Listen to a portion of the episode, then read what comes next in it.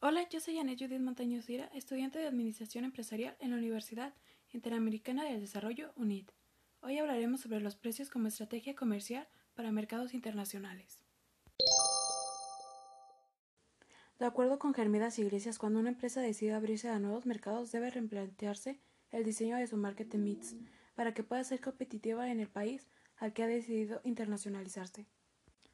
Hay que saber que en un mismo negocio puede haber estrategias de precios opuestas que tengan un objetivo común, ya que las herramientas para gestionar el precio en el marketing internacional son idénticas a las utilizadas en el marketing mix nacional.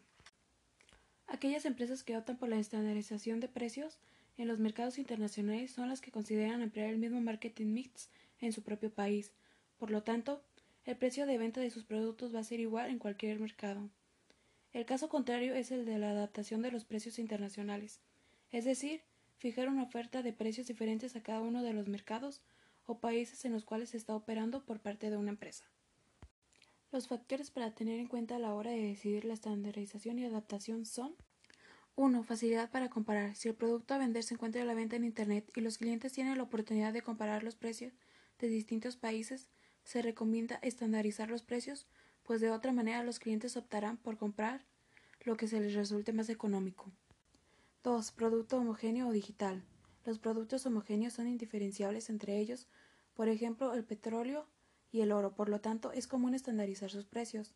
Los productos digitales son cada vez más comunes en la vida diaria, por lo que son productos cuyos coste de producción es cero. 3. Plazos de tiempo. Cuando las variaciones de un precio en un mercado se producen de forma muy continua y rápida, es muy difícil estandarizar los precios. Por eso se suele tender a adaptarlos a cada uno de los mercados en función a los lapsos de tiempo. 4. Transporte. Cuando más voluminoso y pesado sea el producto, más costoso será su traslado, por lo que los productos que tengan esas características adaptarán su precio en cada mercado dependiendo del costo de transporte.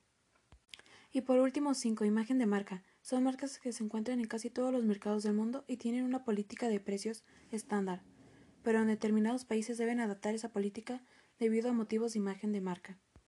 Factores que influyen en la determinación de precios internacionales. Para determinar el precio del producto que se quiere internacionalizar es necesario tener en cuenta una serie de variables y costos como 1. El tipo de competencia que se tiene tanto directa como indirecta. 2. Medir el impacto de oferta y demanda. 3. Los factores psicológicos. 4. Regulación y legalidad. 5. Costos de mercadotecnia y comercialización. 6. Paridad. 7. Alza de precios. Y 8. Aranceles y gobierno. Ahora hablaremos del precio como factor de la estrategia comercial internacional. 1. Es la única variable que produce ingresos. 2. Posiciona al producto y a la compañía. 3. Está condicionado por el canal de distribución seleccionado. 4. Repercute psicológicamente en el consumidor final. El establecimiento del precio de exportación está condicionado por factores tanto internos como externos. Los internos son filosofía de la compañía, recursos financieros y humanos, inversiones, producción, características del producto y marketing del producto o servicio. Por otro lado, el externo son el entorno competitivo, el mercado internacional, el sector, la competencia local e internacional, el consumidor final y la imagen. Objetivos que conseguir en la fijación de precios de exportación. 1. Maximizar beneficios. 2. Rentabilizar el capital invertido. 3. Cuota de mercado. 4. Incrementar las ventas. 5. Mantener la situación. 6. Ganar más mercado. Y 7. Supervivencia.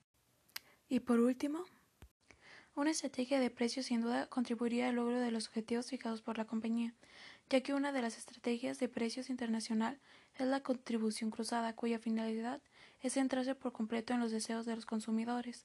La empresa puede liquidar los costes de producción, comercialización, etc., sobre un mayor número de productos para recuperar ganancias en un mercado gracias a un mayor volumen de ventas. Una vez que se ha dado el precio unitario que se fijará para cada producto habrá que determinar un papel que jugará esos precios para afinar la estrategia comercial que se llevará a cabo. Aquí surgen muchas posibilidades. Entre estas destacan las estrategias para nuevos productos, estrategia de precios de prestigio, estrategia de precios para cartera de productos, estrategias diferenciales y la estrategia de precio de transferencia. Y gracias por sintonizarnos. Nos vemos. Hasta la próxima. Bye.